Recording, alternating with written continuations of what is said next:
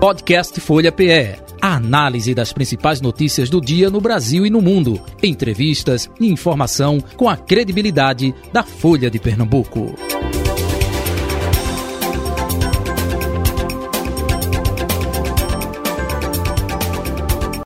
Folha Política.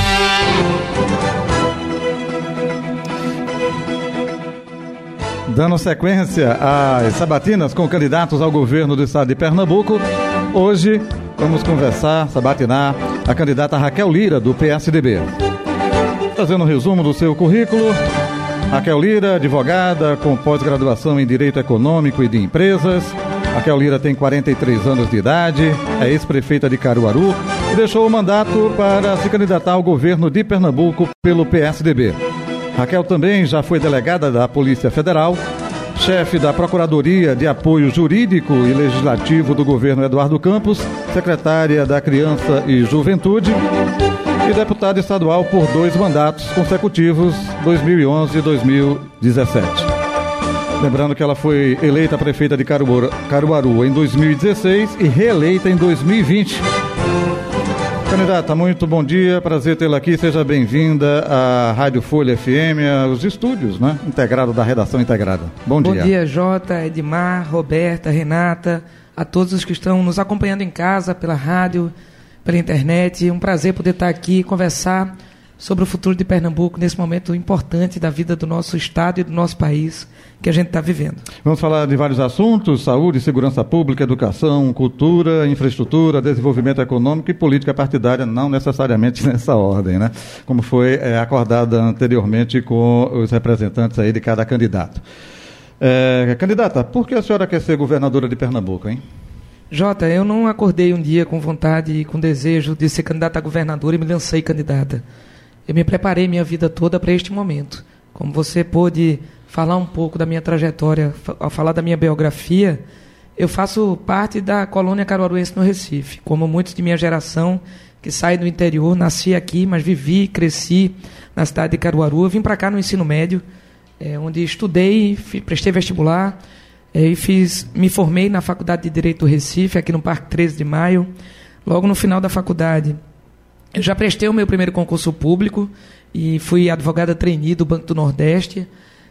Decidi que aquilo não seria aquilo é, a minha trajetória de vida completa.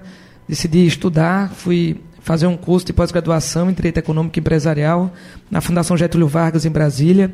E foi o tempo que fui aprovada no concurso público para delegada da Polícia Federal. Uhum. E aí, lá em Brasília, eu conciliava os estudos na Academia Nacional de Polícia, a minha formação como policial.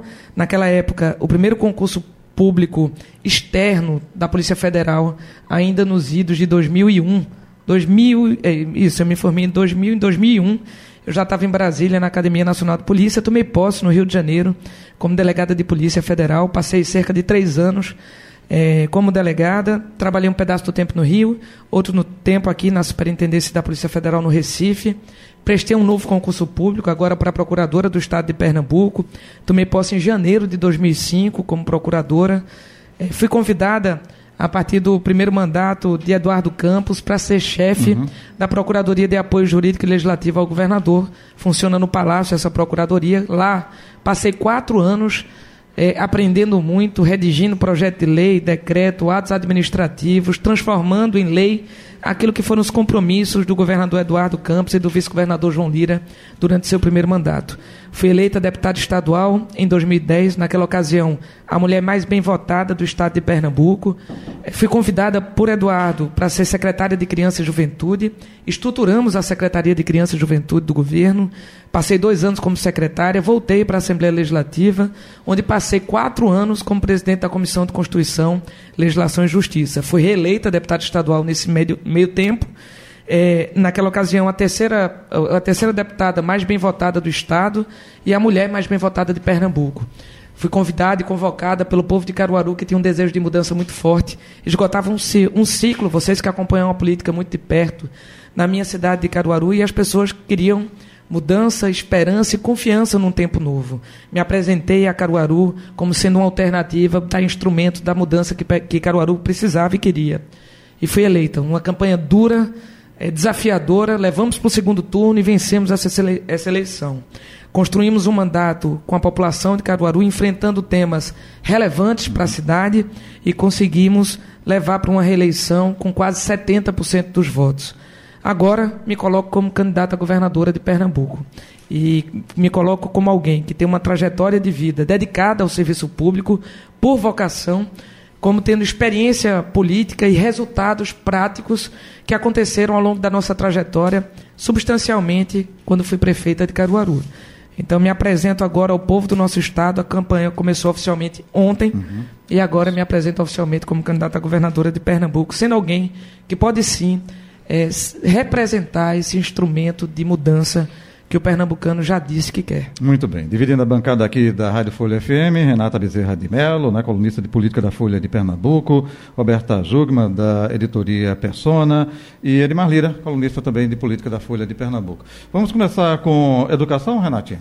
Comece vamos, aí. Vamos começar então. Bom dia, candidata. Obrigada por conversar aqui com a gente, dedicar um pouco do seu tempo para esclarecer as nossas dúvidas. Bom dia, Roberta Jugman, J. Batista, de Malira e a todos os nossos ouvintes e a todos que estão aqui no estúdio. Candidata, é, a senhora tem pautado muito aí a sua, a sua plataforma na questão de um apoio à mulher, de buscar e dar esse, é, é, esse desenho de uma pauta mais voltada para os interesses da mulher mesmo. É, e dentro disso, a senhora tem falado muito da questão das creches. A senhora já prometeu aí dobrar as vagas de creche no Estado é, e levar aí para 60 mil essas vagas. A senhora, quando foi candidata lá em Caruaru, a senhora prometeu 8 mil vagas de creche e não foi possível é, concluir isso tudo. Eu queria saber por que não foi possível concluir e como é que a senhora convenceria o eleitor de que, se eleita, conseguiria de fato atender essa meta aí das 60 mil vagas hoje. Renata, é, o maior desafio do próximo governador ou governadora é combater a desigualdade. E se a desigualdade, a desesperança, a fome em Pernambuco, que infelizmente é retratada pelos indicadores, e eu tenho visto na visita que tenho feito a Pernambuco inteiro, em cada local que eu vou, eu entro numa casa, abro a geladeira, destampo a panela e tenho visto de perto a situação em que o nosso povo está vivendo de pobreza. Muitas vezes eu fui aqui na comunidade do Bode e visitei a casa de Andréa, mãe de seis filhos. Quando eu cheguei lá, na casa de André, o filho dele tinha acabado de ser levado pela polícia, é, tinha sido preso. E eu perguntei se ela ia ter alguma notícia dele. Ela disse: ainda bem que foi levado pela polícia e não foi morto. Na casa de André só tinha um, uma panela com arroz. Eu perguntei pela mistura, que é a proteína. Ela disse que não tinha para aquele dia. E ela vende tapioca e tinha um pudim na geladeira que ela vende. Ela vende tapioca e pudim. E foi daquilo que ela se alimentou. Muitas vezes, nessas comunidades, as pessoas é, vão do, a, até tentam acordar um bocadinho mais tarde para ver se, se eles pulam uma refeição. É, tomar água para poder dormir com fome. E se essa pobreza em Pernambuco ela tem uma cara, é a cara de uma mulher negra, de periferia. De periferia, de engenhos, de zona rural. E quando a gente fala de política pública voltada para a mulher, é que nós estamos falando de um estado que tem 50%, 54% de sua população feminina. Grande parte dela vivendo na linha de pobreza ou abaixo da linha de pobreza, com cerca de 200 reais por mês per capita na sua casa. E quando a gente faz uma conta dessa, a gente percebe duas coisas. A gente precisa apontar para o futuro e cuidar do presente urgente. No cuidar do presente urgente, a gente cuida com o programa Mães de Pernambuco. 300 reais por mês para a mulher que tem criança de seis, até seis anos de vida, é, que está na linha de pobreza, com 500 reais por mês per capita na sua casa. E quando a gente fala de creche, a gente fala do futuro. Em Caruaru, até, Renata, todos vocês acompanharam a nossa campanha em Caruaru e eu dizia que lá ia construir 8 mil vagas de creche. E fizeram meme comigo, brincaram, é, fizeram, foram jocosos, irônicos, dizendo que era impossível construir aquelas vagas de creche. Eu peguei Caruaru com mil e poucas vagas de creche. Educa... Quando a gente somava educação infantil e creche, crianças de 0 a 5 anos, tinha 5 mil. Eu levei para mais de 10 mil. Hoje, a gente consegue fazer busca ativa de vaga de creche. Tem vaga de creche sobrando na minha cidade. A gente está convencendo a população de que vale a pena colocar a criança lá. Existe uma certa desconfiança. A creche vai sair ou não vai sair? Veio pandemia. Quando abre a creche, a gente está buscando. No dia tem 70, no outro dia tem 80, no outro dia tem 90. Cinco refeições por dia. Oculista com entrega de óculos, dentista, nutricionista, vacinação e crianças é, podendo ser cuidadas o dia inteiro lá. E que, por que, que isso é política pública para a mulher? Em qualquer roda de conversa, qualquer discussão política com mulheres, elas pedem creche. Criança bem cuidada, mãe com tempo e disponibilidade para trabalhar. E muitas vezes essa mãe quer trabalhar, mas ela não tem um ofício. Nós começamos a fazer qualificação profissional para a mulher, para a mãe da criança da creche, dentro da creche. E os depoimentos são lindos. Das mães que estão com as crianças cuidadas, elas tendo a capacidade, a, a condição de fazer um curso de qualificação profissional, e daí ela começa a empreender e a trabalhar. Esse é o jogo da virada. Política pública para a mulher e para qualquer outra, pra, de qualquer outra política pública que a gente trata, carece de muito trabalho. Dá muito trabalho alinhavar tudo isso. Porque você tem que reunir a Secretaria da Mulher, a Secretaria de Saúde, a Secretaria de Educação, a Secretaria de Assistência, que normalmente tratam de, das suas políticas nas caixinhas. A gente tem que quebrar as paredes dessas caixinhas e fazer todo mundo se encontrar num ambiente só. Esse ambiente é a escola, esse ambiente é a creche. Nós iremos construir 60 mil vagas de creche em Pernambuco. Se eu conseguir construir mais de 5 mil vagas em Caruaru, e chegaremos a 8 mil até o final desse mandato. E as creches estão em construção é, em Caruaru. É, e a gente tem construção com recurso próprio, construção com recurso do MEC. Toda a obra de creche que a gente fez lá, a gente desapropriou o terreno vizinho e dobrou o tamanho da creche, daquela que veio do MEC. A gente teve apoio, sim, de Mendonça no Ministério da Educação, destravando as obras de creche. A gente foi buscar recurso onde não vinha para Caruaru. E olha, a gente começou a fazer tanta creche que no MEC a gente virou referência. Toda vez que sobrava creche lá, alguém de lá me ligava: Raquel, vocês querem as creches? Eu quero. Então, creche na zona rural, creche na periferia, creche no centro da cidade. A gente vai fazer isso em Pernambuco. Ô, candidata, a senhora falou que vai conseguir alcançar até o final do mandato, mas o, o mandato, no caso, a senhora já abriu mão para disputar o governo do Estado e o seu sucessor lá, que é o vice Rodrigo Pinheiro, tem tido uns ruídos aí. A senhora acredita que ele leva adiante aí as suas, as suas promessas? As, suas... as obras estão em construção.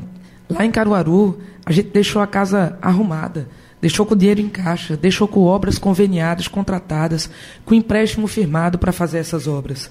E vibrando, porque todo dia a gente consegue uma coisa nova. Na virada do ano, conseguimos mais creche para a zona rural. E nós estamos falando aqui é, com milhares de mulheres que estão nos ouvindo agora, que sonham, e eu converso com elas. Eu tive no Alto da Bica semana passada. 20 mil pessoas moram no Alto da Bica. E eu vi um monte de criança que não está matriculada em creche nem em escola. A creche e a escola só estão lá no pé do Alto da Bica. E não sobe o transporte público. E eles têm que descer para ir lá, mas não tem vaga de 4 e 5 anos, que já deveria estar tá universalizado desde 2015. A gente tem que trabalhar para universalizar. E o que eu tenho dito? Não adianta o governo de Pernambuco lavar as mãos para isso. É claro que o ensino médio, prioritariamente, é de responsabilidade do governo de Pernambuco. O ensino médio para o governo. A educação infantil, fundamental 1 e 2, prioritariamente para as prefeituras. Mas nós estamos perdendo as nossas crianças para a escola no ensino fundamental 1 e 2. E, olha só, 40% do ensino fundamental 2 é prestado pelo governo de Pernambuco. E as nossas crianças que chegam lá 70% em Caruaru, esse dado. Ele se repete em Pernambuco. Das crianças do sétimo ano não têm noções básicas de leitura e matemática. É aí que as crianças abandonam a escola, no ensino fundamental 2. A gente faz a vaga de creche e a gente garante que essa criança saia da educação infantil sabendo ler e escrever. Claro que ela não vai saber na sua plenitude, mas ela já chega no primeiro ano pronto é, no ensino fundamental 1. E aí é a gente de cima para baixo. Evoluímos no ensino médio, nós vamos fazer educação integral no ensino fundamental 2. E no futuro vai ser no ensino fundamental 1. Uhum. Educação integral na creche, educação integral no ensino médio. Hoje, educação integral expandida na creche. Em seguida, para agora, expandir a educação é, integral no ensino fundamental 2 e fazer um grande programa que não me diga que seja só no discurso, mas na prática, de garantir a alfabetização no tempo certo. Essas crianças precisam estar alfabetizadas. 40% das, dos jovens de 16 a 24 anos em Pernambuco quer dizer que de cada 10, 4 nem estuda nem trabalha. Se a gente não conseguir garantir essa, essa, é, é, esses jovens na escola, no ensino médio que seja atrativo, que tenha alinhado qualificação profissional, nós vamos perder eles. E perder uma grande oportunidade de, no momento que a gente tem o pior estado na geração de emprego do Brasil, de a gente poder garantir que esses jovens consigam quebrar as portas do desemprego, empreender ou garantir, garantir emprego de carteira assinada. Muito bem. É, vamos com a Roberta Jugman agora. Roberta, Custa 750 milhões de reais e é para fazer em Pernambuco todo. Nós construiremos e manteremos no primeiro ano. A partir do primeiro ano de manutenção, o Fundeb assume. O governo federal manda uhum. recurso e o município consegue manter a partir de recurso do governo federal. Roberta Jugman, bom dia, Roberta. Bom dia, bom dia, candidata, bom dia, Renata, bom dia, Edmar, Jota, todos que estão nos ouvindo. Candidato, eu vou dar um cavalo de pau aqui, sair da educação e vai para infraestrutura, tá certo? Vamos falar um pouco das estradas de Pernambuco. A senhora critica muito a questão das estradas é, dessa atual gestão, mas em Caruaru existe um gargalo ali, é um problema crônico que nesses seis anos de gestão a senhora não conseguiu resolver, que são os buracos da Avenida Brasil, no bairro de Salgado e bairro Universitário, e ali no São João da Escócia. Então, a senhora critica o governo do Estado, mas não consegue resolver a questão ali na sua, gest... na sua área, na sua gestão. Como é que o eleitor vai confiar na sua promessa para o Estado se no seu município a senhora não consegue resolver? Roberta, eu tive a honra. Me perguntaram se a eleição de 2020 tinha sido fácil, porque a gente chegou a ter quase 70% dos votos. Eu disse que não foi fácil, porque eu trabalhei incansavelmente por quatro anos acordando todo dia bem cedo e dormindo bem tarde, equilibrando as contas do município. E peguei um município, pasme, que a, todo o mapa da cidade de planejamento era numa folha de papel. Para saber se a rua era pavimentada ou não, era se a rua era pintada numa caneta bic ou não. Então, a gente fez uma parceria com a Universidade Federal de Pernambuco e criamos o Caruaru tridimensional. Todo o mapa de gestão de Caruaru hoje é colocado dentro do mapa digital, em parceria com as melhores pessoas é, da Universidade Federal de Pernambuco, com cartógrafos, engenheiros, é, gente que trabalha com drenagem. E quando choveu em Caruaru, vou falar de alguns temas aqui. Quando choveu em Caruaru, em um dia, o que não choveu em sete anos, em maio de 2017, o que é que eu fui fazer? Peguei todo esse time, o nosso escritório de projeto em Caruaru e fizemos o nosso plano de drenagem. O plano de drenagem. Mapeamos as áreas de risco e construímos mais canais. Aliás, construímos canais que não foram construídos em Caruaru em 30 anos. A gente fez o canal do Salgado, inclusive chegando ali na Avenida Brasil. A gente fez o canal da Vila Kennedy, do canal do Zé Carlos de Oliveira. Terminamos o canal dos Mocós, fizemos o canal da Vila do Aeroporto. E tem lá uma série, de uma carteira de projetos, de projetos de drenagem para a cidade. É, Caruaru, deixa me permita dizer, eu vou falar sobre a Avenida Brasil. Tá. A Avenida Brasil foi uma obra feita a toque de caixa na gestão anterior. Infelizmente lá se gastou 3 milhões e meio de reais. Eu tentei remendar para onde foi. Mas se você cavar 3 metros para baixo, só tem resto de construção civil e lixo, porque o aterro sanitário e a compactação da terra não foi feita. Eu tentei o tempo inteiro resgatar e salvar aquela obra que não foi possível de ser feito.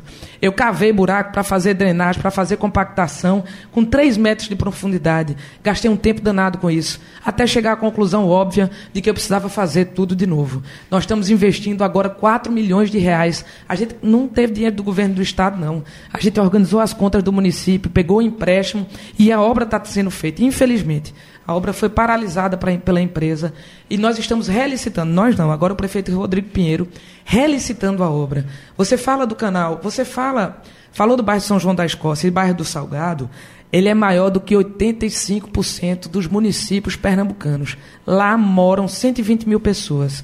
A gente fez uma, uma rua lá onde era um canal onde só passava esgoto, a Antônio de Freitas, onde a gente gastou mais de um milhão de reais. E lá a gente transformou numa avenida e fez todas as pavimentações de via. Se você visitar o bairro São João da Escócia, você vai conversar com a população de lá e vai ter o, o que era antes de 2017 e o que é o São João da Escócia agora. Eu tenho a plena convicção de que ninguém faz tudo num tempo só. Mas nós avançamos muito em Caruaru, na drenagem, na, nas estradas, nas construções e pavimentações de rua. Agora a gente tem um gargalo importante, que se chama de saneamento básico. Em, o saneamento básico ele é responsabilidade da Compes. Eu não pavimento uma rua que eu não faço o saneamento dela. E isso acaba custando o triplo do preço. Tinha prefeito anterior que passava o calçamento por cima e tanto faz se houve obra de drenagem ou obra de saneamento. E aí a gente faz o saneamento, faz a drenagem, mas o problema é muito mais embaixo. Eu peguei empréstimo, fiz o saneamento do bairro Zé Carlos de Oliveira, fiz o saneamento do bairro do Afonsinho, fiz o saneamento do bairro da Vila Canaã, fizemos saneamento rural, que a Compesa não faz em canto nenhum, com microestações de tratamento de esgoto. Mas o problema do saneamento básico da Compesa, que permita que, de fato, a gente consiga canalizar e tratar esgoto, que a gente consiga ter um plano efetivo de drenagem com dinheiro. O plano em Caruaru a gente tem, conseguimos parte do dinheiro, sem um real de ajuda do governo do, governo do Estado, e a gente foi fazendo obra. Agora, do mesmo jeito que tem problema, tem problema em Caruaru, eu posso fazer, e deve ser feito, a solução do saneamento básico. Com saneamento básico, a gente consegue pavimentar mais. Uhum. Agora, é claro, se todo o dinheiro que eu captasse eu pudesse gastar somente em calçamento, se eu não precisasse ter feito saneamento nem drenagem, eu tinha conseguido avançar muito mais. Mas o recurso é escasso, a gente conseguiu multiplicar ele em Caruaru. Eu saí de 4% de uso da nossa receita para investimento para 11% no primeiro mandato. Isso não é pouca coisa. A gente avançou muito e o povo reconhece. Tanto que eu saí de Caruaru agora, é, desincompatibilizei da prefeitura para disputar esse mandato com mais de 80% de aprovação. Então, Roberta, o povo de Caruaru confia em mim porque a gente conseguiu é, alinhar a cidade, criar projetos e estruturas de curtíssimo, curto e médio prazo. Nós temos uma carteira de projetos hoje uhum. e a gente sabe para onde remar, o que precisa ser feito e avançamos muito. Vamos é, agora com Edmar Lira, né? inclusive já passando de tema. É, Edmar Lira, bom dia. Vamos para a saúde. Bom dia, Jota. bom dia, Renata. Bom dia, Roberta. E nossa convidada de hoje, Raquel. É, a saúde é um problema, candidato, é que se agravou com a pandemia. Né? A pandemia trouxe é, uma grande preocupação e expôs é, o desafio que é para os gestores públicos essa questão do sistema único de saúde em todo o Brasil. Em Pernambuco não é diferente. Pernambuco tem é, gargalos na saúde é, que são claros. A gente observa é, através de redes sociais, vídeos que já foram divulgados, enfim, o problema que é não só na estrutura, como também na atenção à população, né, no atendimento à população. E eu queria saber, a senhora como prefeita, foi prefeita de Caruaru e tem uma experiência no serviço público, é, qual seria a solução ideal para o problema da saúde? E aí eu faço uma outra pergunta. O modelo de OS foi estabelecido aqui no Estado para repor essa questão do Rapidinho, problema da saúde, né? E aí eu queria saber da senhora se tem uma solução para isso direta, né? Me, me, permita só concluir a pergunta da infraestrutura, que eu acabei justificando Caruaru e falando sobre Pernambuco. O que o governador Paulo Câmara diz é que tem 8 bilhões de reais para investir. E ele não consegue tirar essas obras do papel. A quantidade de obra que eu vi, Roberta, por exemplo, é, da PE 15, quantas vezes foi prometido e não foi feito? Eu vi a PE 33, 30 milhões de reais que liga a BR-101 até o Porto de Suape. De um lado, o Instituto Técnico Federal, 100 milhões de reais. Do outro, Universidade Federal Rural de Pernambuco, 200 milhões de reais. E uma obra de 33 milhões não conseguiu ser concluída. Existe o recurso, que não existe é a competência para tirar a obra do papel e consegui-la transformar em realidade na vida do povo. A gente tem aqui, eu queria, eu preciso ah, falar sobre ah. isso, me permita, Jota, porque eu acabei justificando Caruaru e dizer que nós faremos em Pernambuco. O que existe é um descompromisso e incapacidade de fazer. O governo de Pernambuco não pode ser um governo para fazer caixa. Não é para ter dinheiro depositado na conta, é para gastar em benefício do povo e não tratar o município como adversário. O dinheiro que a gente tinha de convênio, por exemplo, para fazer calçamento em Caruaru, Paulo Câmara rescindiu. Queiroz tinha 15 milhões, 7 milhões e meio ele gastou. Quando chegou minha vez, que eu entrei lá, ele rescindiu o convênio e não botou um real a mais lá. Tem problema não, não cruzei os braços não e não parei de trabalhar. Voltando e vindo para a saúde pública, olha só, a saúde pública em Pernambuco é caótica. Nós temos hoje pelo menos 90% da população do nosso estado utilizando os serviços públicos de saúde, especialmente depois de um empobrecimento maior da população com a pandemia, o serviço público de saúde não está funcionando de maneira adequada. E a gente não precisa ir muito longe para ver que teve um tempo que funcionou melhor. Se a gente apontar para 10 anos atrás, com o governador Eduardo Campos, fazendo João Lira, meu pai, como secretário de saúde, existia ali um diagnóstico claro tinha um déficit de 8 mil consultas por dia no estado de Pernambuco, agravando e assoberbando os hospitais, eh, os grandes hospitais da região metropolitana. Qual foi a estratégia? Construir 14 unidades de pronto atendimento, cada uma delas com capacidade de atender pelo menos 600 pessoas por dia. Construção de três grandes hospitais na região metropolitana do Recife, Dom Helder Miguel Arraes, Pelope da Silveira. Construção do Hospital Mestre Vitalino, é, em Caruaru, construído e entregue em 2014. Iria ter, deveria ter sido feito um hospital é, na região do Agreste Meridional, para atender ali 800 mil pessoas no Agreste Meridional. Conclusão e construção do Hospital do Sertão até o presente momento, 60% da obra concluída. Construção e conclusão, aliás, apenas conclusão, por exemplo, do Hospital da Mulher em Caruaru. Obra prometida, reprometida e não concluída até a data de hoje. Poderia atender 2 milhões de pessoas na região do Agreste Pernambucana e de parte do sertão do nosso estado. Na prática, saúde pública ela funciona, qualquer saúde, com três coisas: rede funcionando, resolutividade nesta rede, a pessoa chega e tem que sair com o problema resolvido, e regulação, para que as pessoas possam ser direcionadas para onde deve ser resolvido o problema. A gente tem um engarrafamento de pessoas na região metropolitana do Recife. Não tem resolutividade na rede do interior. Não tem incentivo à atenção básica. A gente precisa ser parceiro dos municípios para que a atenção básica seja resolutiva, porque o que é uma diabetes bem cuidada, medicada, com acompanhamento do programa de saúde da família, não deve virar uma amputação de pé. Eu fui no Alto da Bica e encontrei lá uma senhora com o pé sangrando diabética. Essa senhora que está lá, essa senhora que está lá, Dani, Dani, deixa, sai da casa da sala, é melhor do que tu ficar aí. É, essa senhora que está lá, é, que estava lá, que a gente viu com o pé sangrando, ela, ela não consegue ser atendida pelo programa de saúde da família, porque não estão subindo lá para cuidar dela. E ela não tem 20 reais para descer para ser atendida no posto de saúde o governo é, Eduardo Campos criou um programa de incentivo à atenção básica. E esse programa de incentivo à atenção básica era para dar dinheiro para o aumento de equipes de saúde da família e expansão. Mesmo com o governo Paulo Câmara não pagando a Caruaru que deve nos últimos cinco anos, e eu precisei, cinco não, sete pelo menos, e eu precisei judicializar, a gente expandiu para 80% de cobertura o programa Saúde da Família. Lá nós temos quatro UPAs e hospital. O que fazer em Pernambuco? Garantir a expansão da rede de atenção básica com qualidade, financiando os municípios e garantindo apoio técnico, garantir resolutividade na rede com a descentralização do atendimento, atendimento de exames de imagem, centros de imagem regionalizados, Olha, se você for para Salgueiro, para perguntar lá como o povo daquele sertão central é atendido, com ressonância e tomografia, eles vão dizer que tem cinco tomografias por mês para fazer na unidade de Caruaru. Não dá para ser assim. Centros de imagem regionalizados. Eu criei um AME diagnóstico em Caruaru.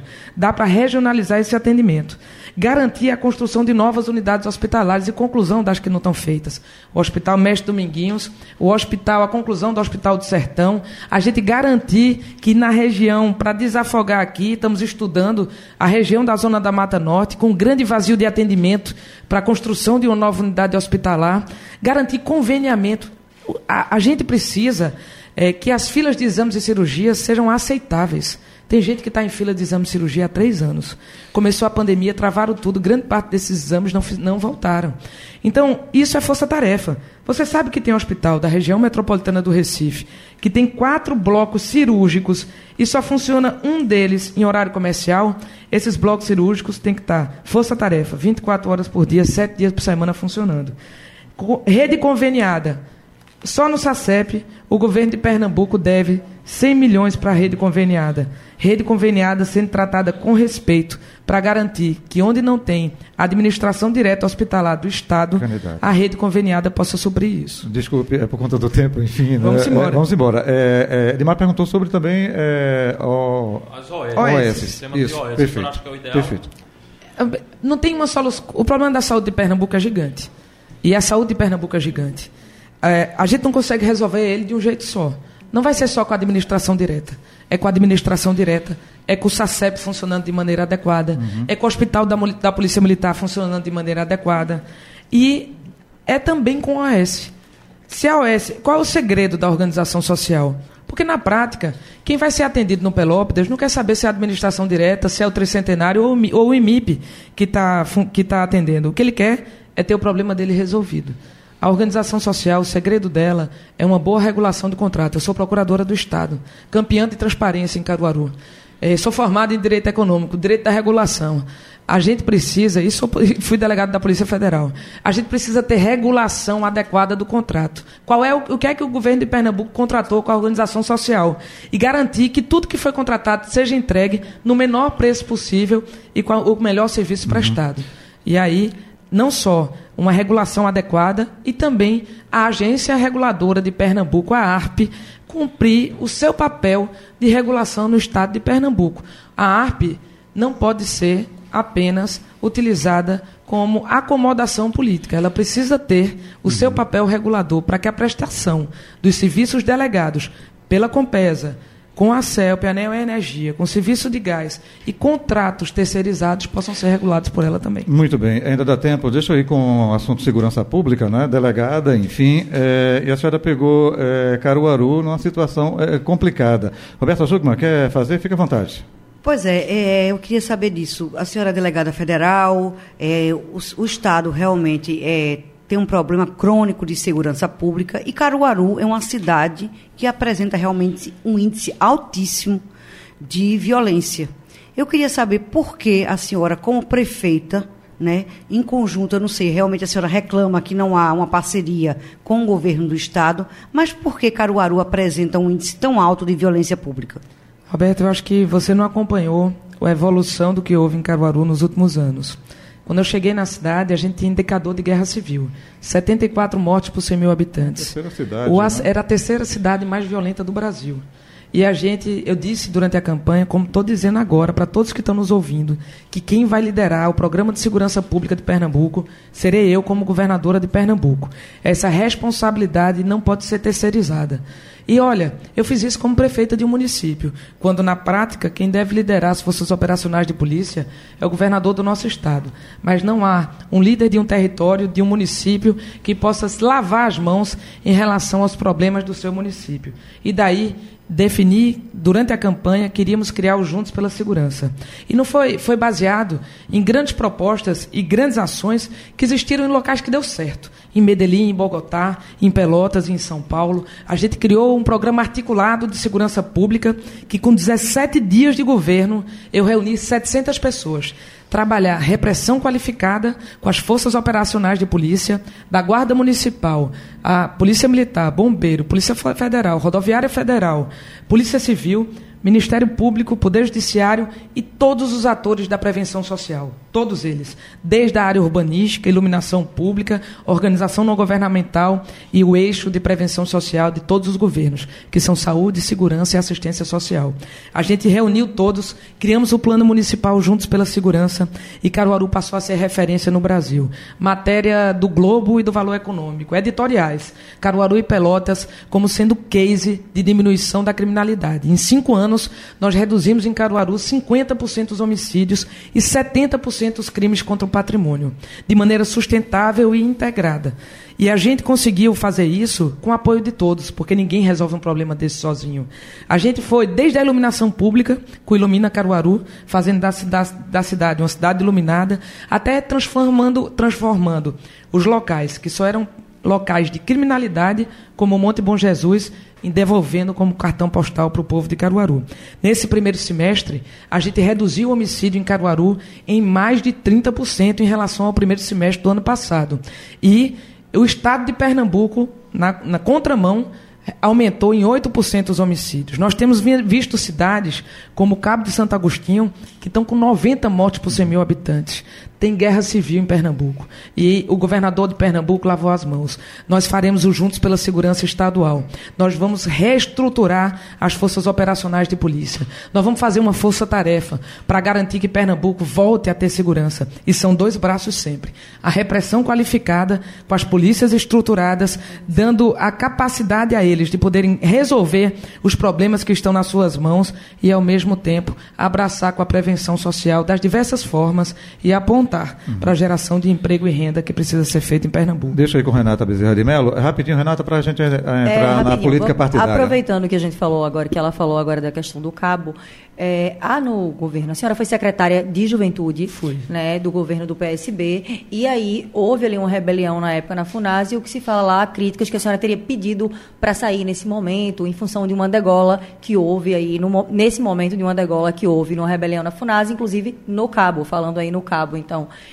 é, eu queria saber se a senhora pode se posicionar em relação a isso e levando em consideração também que a senhora foi ali integrante do governo do PSB já que a senhora acabou de fazer críticas aí à questão da, da condução deles na segurança pública. Fui integrante no momento em que as coisas aconteceram, em Pernambuco. E todo mundo tem saudade do tempo de Eduardo.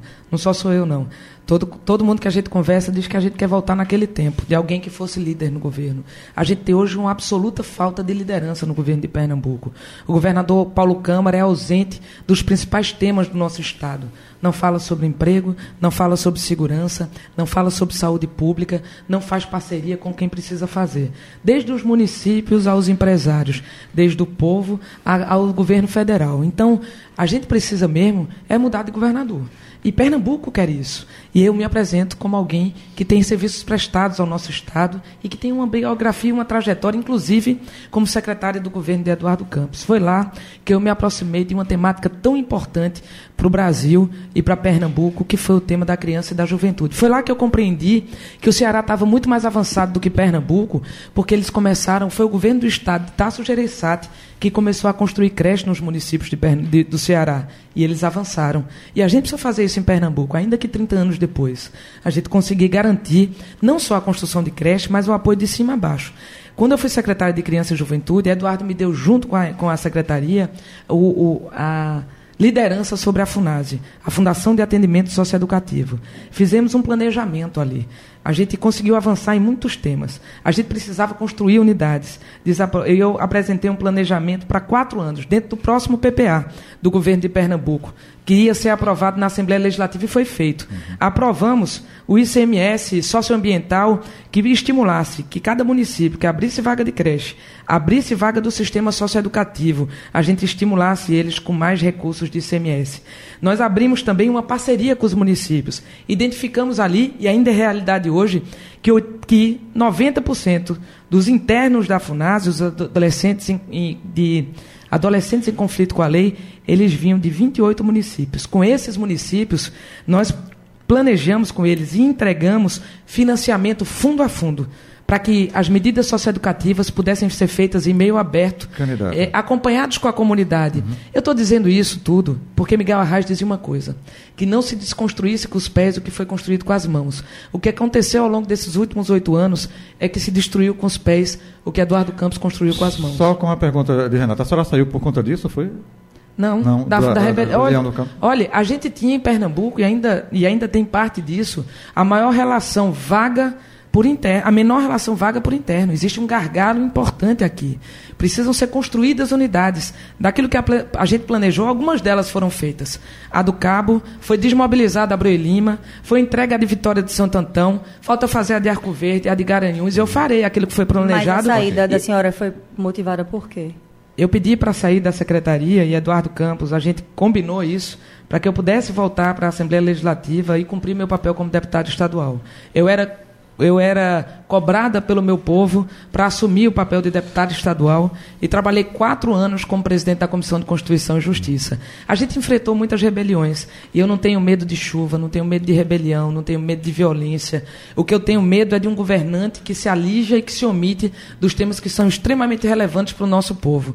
Então, ali eu voltei, entreguei um planejamento pronto, executamos grande parte daquilo que a gente se propôs a fazer, avançamos, requalificamos okay. 340 creches, criamos parceria com os municípios para okay, enfrentar esse tema. V vamos para a política dizendo, partidária, porque, porque é, na política partidária a gente vai abordar também. A gente aborda tudo isso, mas vocês colocam temas é, que tem começo, meio e não tem fim. Uhum. Temas como esse, da saúde, do sistema penitenciário, do sistema socioeducativo, da educação, são temas que têm começo, meio e não tem fim. Eu digo sempre que quem tem um mandato tem direito a curtíssimo, curto e médio prazos.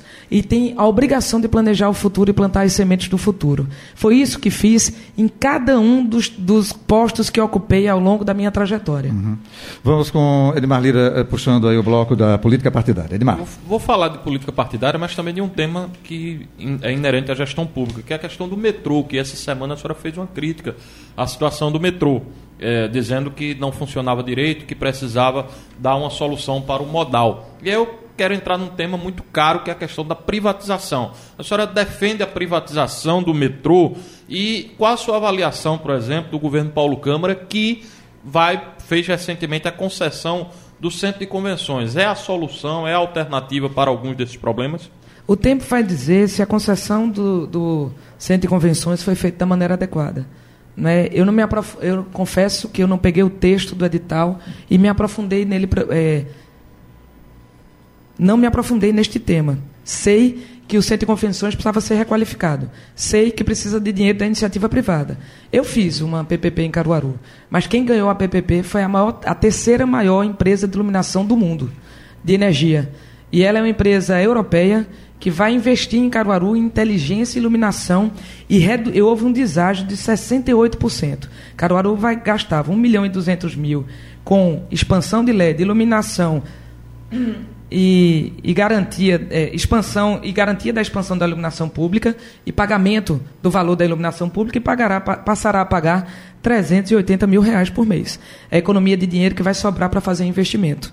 Pelo que eu vi, me preocupa é, inclusive a, a, o, o, conjunto de empresas que ganhou, porque me parece não ter expertise e não ser uma empresa robusta. Eu posso estar enganada, né, mas eu não vi profundamente o edital, vamos precisar acompanhar, fiscalizar e cobrar, para que tudo que está planejado possa ser feito. É, sobre a questão do, do metrô, o transporte metropolitano como um todo ele precisa ser revisto. Eu tive no metrô, eu andei de metrô, é, recentemente e conversei com as pessoas que estão andando de metrô, no metrô e fora do metrô. 200 mil pessoas por dia usam o metrô em, na região metropolitana do Recife. Ele está sucateado, ele quebra todos os dias, ontem quebrou em Jaboatão, e ele não tem qualquer projeto de expansão. Então, no primeiro dia de governo, eu enviarei uma solicitação ao presidente da República para tratar de alguns temas. Um deles é o metrô do Recife. E, esse, e eu, o que eu vou tratar lá vai ser sobre o seguinte tema qual é o plano de investimento do metrô dos próximos anos? Nós precisamos expandir e qualificar. Expandir, inclusive, para a SWAP, algo tão óbvio. A gente garantir braços do metrô que permita um metrô de massa funcionando para transporte de massa. Porque nós estamos com um dos piores trânsitos do mundo, porque a gente precisa de transporte de massa. O BRT é uma excelente ideia, extremamente mal executada. E eu lhe digo porque nem tem as linhas exclusivas e nem eh, a gente acho que a cara das estações da BRT é a cara do que foi o BRT não executado de maneira adequada. Fizeram agora uma concessão também.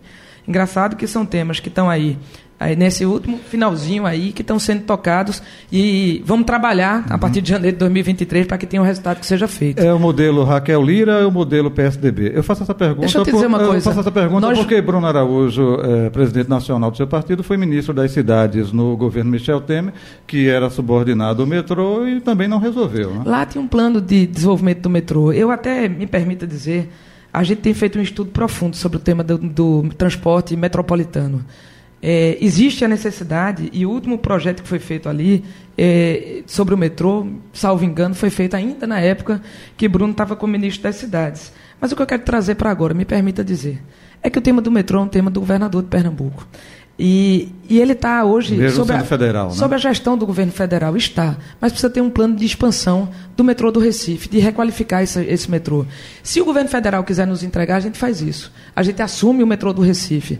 Se ele quiser fazer uma concessão, que a gente alinhe juntos quais é, qual, qual é o modelo de concessão que ele, que ele quer fazer e qual é o plano de expansão. O que não dá é para fechar os olhos e dizer que isso é um problema do governo federal que não tem a ver com a gente. O que tem a ver com o povo de Pernambuco tem a ver com o governador de Pernambuco.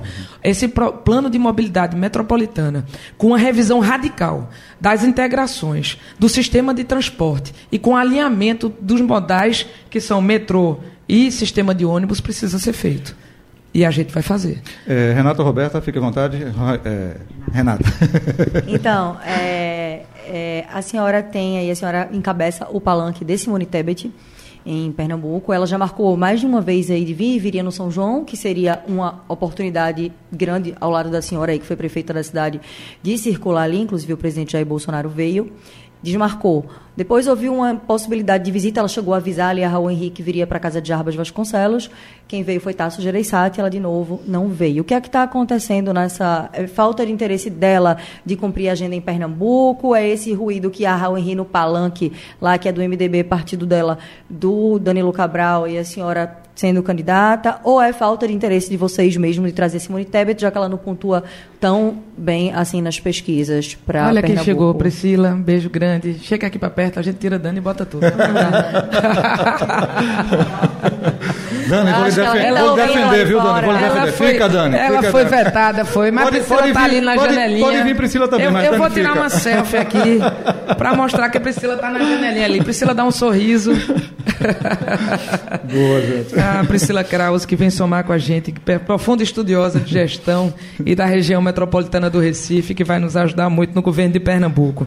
É, sobre política e sobre nossa, nossa candidata Simone Tebet ao governo, de- ao governo do Brasil. O PSDB, o MDB, o Podemos apresentaram uma alternativa para aprofundar o debate sobre o Brasil. A gente tem aqui é, uma polarização no Brasil, uma polarização muito forte. E Simone tem um dever incrível a cumprir durante essa campanha, de, de ajudar no debate sobre como o Brasil pode melhorar, gerando emprego, gerando renda, melhorando na sua educação, na saúde, no cuidado com as pessoas com deficiência, no momento em que ela coloca, por exemplo, Mara Gabrilli, do PSDB, representante do Brasil na ONU para cuidar de pessoas com deficiência. Eu não sei se vocês sabem, mas Pernambuco tem 2 milhões de pessoas com deficiência, algum tipo de deficiência.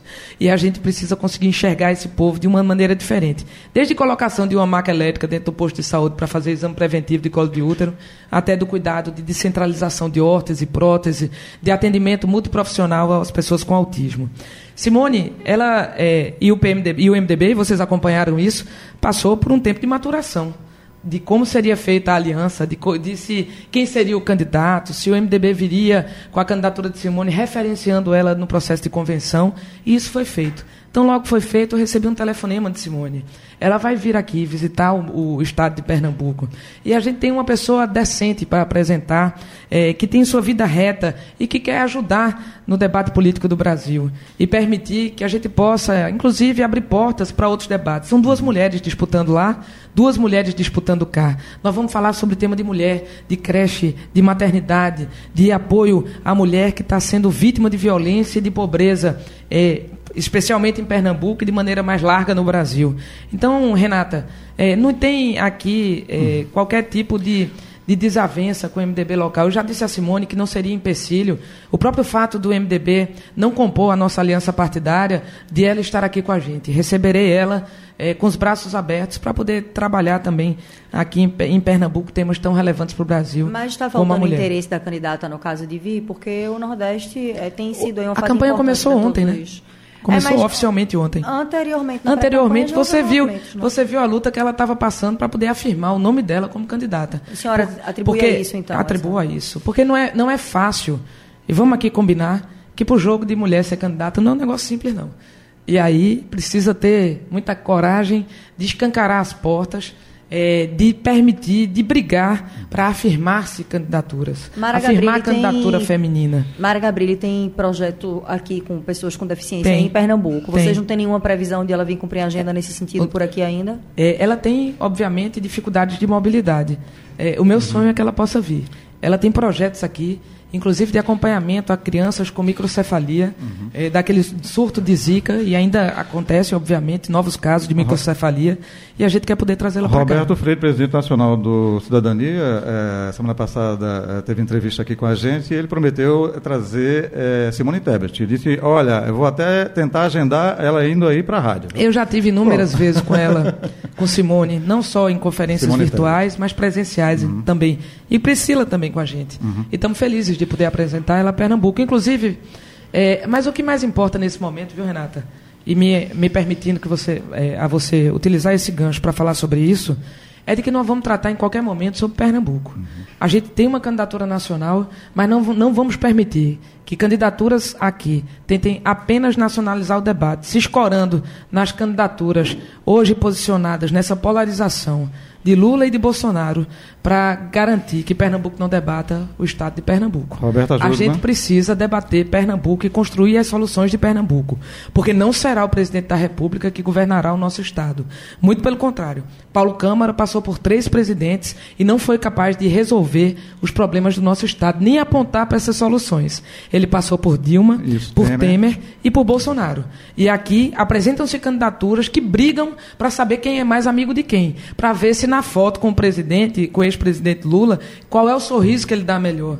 Olha, não é sobre isso. É sobre como e quem tem capacidade de resolver os problemas de Roberta Pernambuco. Jogman. Posso perguntar, Independentemente. Deixa eu perguntar, candidato, daqui a pouco acaba, a gente Independentemente de quem seja Eu e Edmar aqui, vamos lá, tá. candidata. Independentemente de quem seja deixa o presidente. Deixa lá, candidata, eu deixo. falar. Deixa eu só terminar essa não, frase. Não, já, já sei é só essa... essa frase. Vá, termina essa frase pra gente fazer, senão eu não saio também de falo. Independentemente de quem seja o presidente da República, nós estaremos lá, no dia 1 de janeiro, defendendo os interesses de Pernambuco. Agora, é, mas é bom ter um palanque alinhado, né? Como a senhora falou que Paulo Câmara não, não passou recursos, é bom ter um palanque alinhado, sempre é bom, né?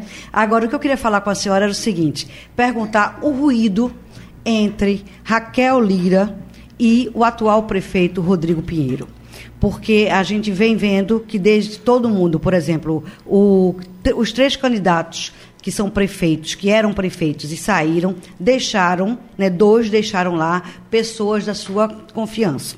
O Rodrigo Pinheiro é, mostrou, assim que a senhora deixou é, a prefeitura, é, por atos concretos, que ele não está alinhado com, o seu, com a sua gestão ele tirou algumas pessoas, demitiu algumas pessoas de forma arbitrária, pessoas da sua inteira confiança, como o Rubem Júnior, que é uma pessoa que a gente sabe que é da inteira confiança dos Lira a vida toda. É, fez alguns gestos que foram repercutiram na mídia, como por exemplo no São João, é, acontecendo aquele caso sério, que foi que a senhora tentou entrar no camarote, ele estava lá com a candidata adversária, que foi a Marília Reis. E ontem, no lançamento da sua candidatura, que foi o start da candidatura, naquele exato momento ele chegou no final do evento. Então, como é que a senhora é, hoje é, vai dar o lançamento da sua candidatura, contar na sua principal cidade, na sua principal base eleitoral, estar lá com um prefeito que não está totalmente alinhado com a sua candidatura? Roberta, é, você tem a, os fatos e a repercussão e a, a leitura que vocês fazem. Ontem eu fiz questão de estar na cidade de Caruaru, na minha cidade, e você sabe que fazer uma campanha não é fácil. Fazer uma pré-campanha não é fácil. Eu não sou uma campanha de grandes estruturas financeiras, porque eu sempre zelei é, porque para que cada recurso do povo de Caruaru e dos postos que eu ocupei pudessem ser utilizados é, para beneficiar o seu povo, para beneficiar o nosso povo. Eu não tenho aqui é, recursos financeiros que me permitam fazer grandes estruturas, como a gente vê candidaturas postas aí. Eu me pergunto de onde vem, de onde vem tanta grana.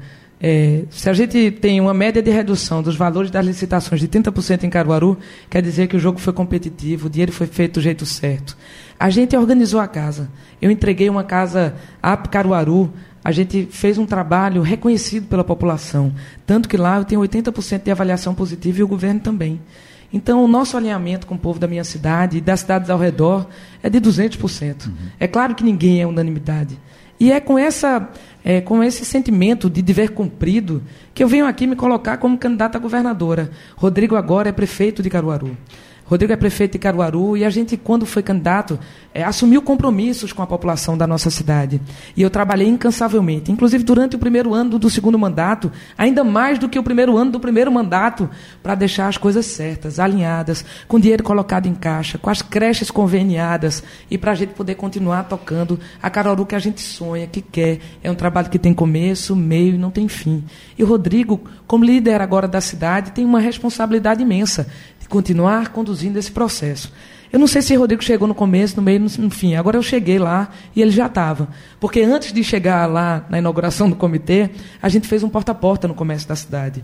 Um abraço na população de Caruaru. Receber a energia de quem conhece o nosso trabalho de perto para poder dar o start na nossa campanha em Pernambuco.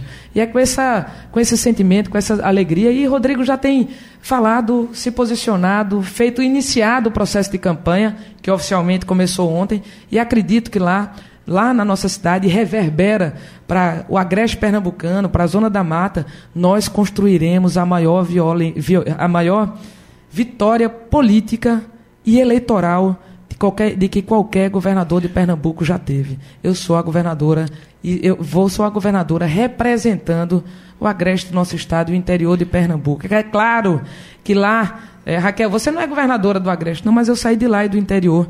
A gente se compõe aqui com Priscila Krause. O Recife uhum. tem 42% do eleitorado e a região metropolitana e de habitantes também. E nós vamos dialogar com todo o Pernambuco. Mas meu ponto de partida foi Caruaru. Edmar Lira. E é, é Caruaru. Candidata, na pré-campanha, a senhora e Miguel Coelho tentaram fazer um entendimento. Cada um fazia uma sugestão para poder convergir, o que não se concretizou. Terminou que as duas candidaturas foram lançadas pela União Brasil e PSDB. É, no eventual segundo turno, a senhora espera receber o apoio de Miguel? É claro que é, no eventual segundo turno, e nós acreditamos que estaremos lá, porque apesar de todo, de todo ata os ataques e especulações sofridas ao longo da caminhada, é, e algumas vezes, inclusive contigo, eu cheguei a falar sobre isso é, estamos aqui, de pé. E todas as nossas pesquisas, todas as pesquisas colocadas e as nossas indicam até o presente momento que nós estamos no segundo turno. E no segundo turno, a gente vai estar aqui para receber os apoios de todos aqueles que acreditam que Pernambuco quer e precisa de uma mudança de verdade. Não estou aqui à toa, não estou aqui por uma chuva, não estou aqui por um projeto pessoal. Eu estava na prefeitura de Caruaru com 80% de aprovação. E tinha um trabalho lindo para fazer pela frente. Mas fui convocada para uma missão e estou aqui de coração limpo e de peito aberto para enfrentar essa nova caminhada. Mas não estou sozinha nisso. Eu estou com Priscila Krause, eu estou com Guilherme Coelho, eu estou com Daniel Coelho, eu estou com Armando Monteiro, eu estou com milhares de pessoas que já têm nos aberto os braços e o sorriso para dizer que posso ser um instrumento de mudança que Pernambuco precisa. Então, é claro que buscaremos sim o apoio de todos aqueles que hoje fazem oposição ao governador Paulo Câmara e que querem um Pernambuco diferente. Segundo turno, se tiver Lula e Bolsonaro, a senhora fica neutra ou apoia alguém? Nós temos uma candidatura no primeiro turno e nós vamos viver cada dia com sua agonia. Eu estou tomando Simone com base Tebet, as pesquisas, tá? Simone Tebet é candidata no, do é a nossa candidata, né? Candidata do MDB com apoio do PSDB a gente vai apresentar a Simone. Essa é a minha candidatura do primeiro turno. Deixa acontecer, porque a gente não sabe como vai ser acontecer. A campanha começa, começou oficialmente ontem, na televisão ela vai para o dia 26, e a gente vai é, construir essa caminhada e também fazer a definição no tempo certo. Edmar Lira ou Renata? Renata. É, vou aproveitar um gancho que a senhora colocou. Lembrando que pouco. 59 faltando um minuto, aí eu passo para ela fazer as considerações okay. finais. Ok. A senhora falou agora há pouco que enfrentou alguns é, obstáculos para chegar até aqui. A senhora acusou, inclusive, machismo de adversários seus que vinham colocando ali é, que a senhora talvez não fosse candidata ou pudesse ser candidata ao Senado, né? Isso tudo. E a senhora se queixou. Eu ouvi de um tudo. Desde falta Pronto. de coragem, falta de força, vai para ali, vai para colar, não vai ser nada. Então, vamos E aí, embora. de um tudo em Caruaru, teve, houve ali acusações de que seu marido teria influência ali na gestão, de que teria fritado o secretário, teve secretário que chegou a denunciar isso, e teve ali que, que ele teria indicado o secretário de Serviços Públicos. Eu queria saber se isso já foi esclarecido em Caruaru e se a senhora, como é que a senhora se posiciona sobre isso, porque aí vem entrar nessa seara da qual a senhora já vem ali apontando... Olha, Renata, procure. Eu vou, vamos, falar de, vamos falar do que é sério aqui. Vamos procurar quem zelou pelo dinheiro público e quem entregou resultado. Eu sou ficha limpa. Você pode. Eh, três contas minhas do Tribunal de Contas do Estado já foram aprovadas. Não existe uma investigação criminal contra a minha gestão, nem de qualquer cargo que eu ocupei. Por desvio de dinheiro público, por super, superfaturamento. operação da Polícia Federal comigo, só quando eu era delegada. Tem gente aí que tem muito a esconder. Agora, ficar de especulação e de fofoca daqui e dacular, o secretário de Serviços Públicos era um menino concursado, engenheiro da Caixa Econômica Federal. O Ítalo, menino, eu digo que ele entrou lá com 20 anos de idade. Entrou como coordenador de limpeza e virou secretário de Serviços Públicos. E Ítalo Farias prestou um excelente serviço ao nosso Estado. Agora, é, quando vão, vão assim, tentam atingir uma mulher, alguém já ouviu falar aqui, alguma mulher de algum candidato ser atingida? Não. Alguém falou de alguma mulher candidata atingida? Mesmo aqueles que ocupam cargo, eu nem estou falando especificamente, não falam. Agora, não sabe o que é atingir de mim, vai tentar atingir Fernando. Fernando nem cargo na prefeitura nunca ocupou. E poderia ter ocupado, porque pela, o STF, o STF indica, o STF indica que cargo político pode ser ocupado por qualquer um, inclusive por parente de primeiro grau. E eu não fiz isso. Não tem nenhum, nenhum parente meu disputando eleição nestas eleições. A gente fez aliança política acreditando apostar o melhor time para Pernambuco. Pesquise aí.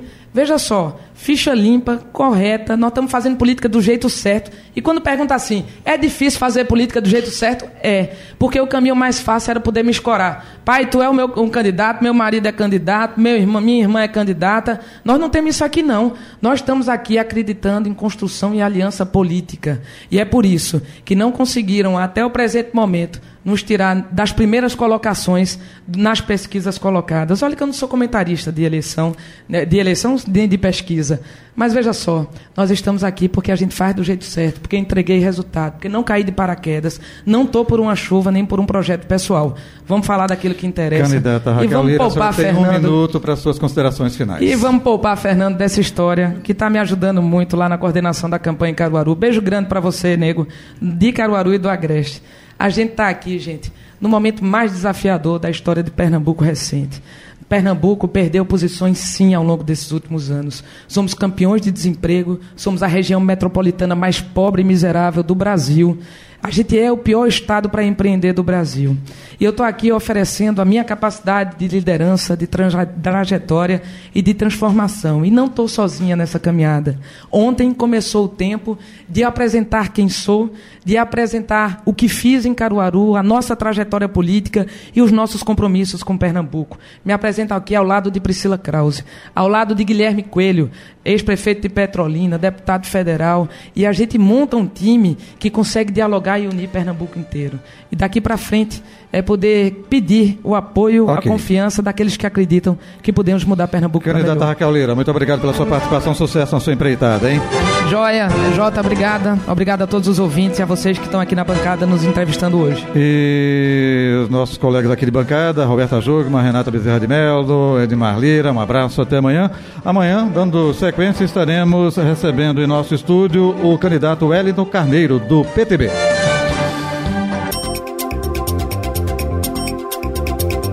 Podcast Folha PE. A análise das principais notícias do dia no Brasil e no mundo. Entrevistas e informação com a credibilidade da Folha de Pernambuco.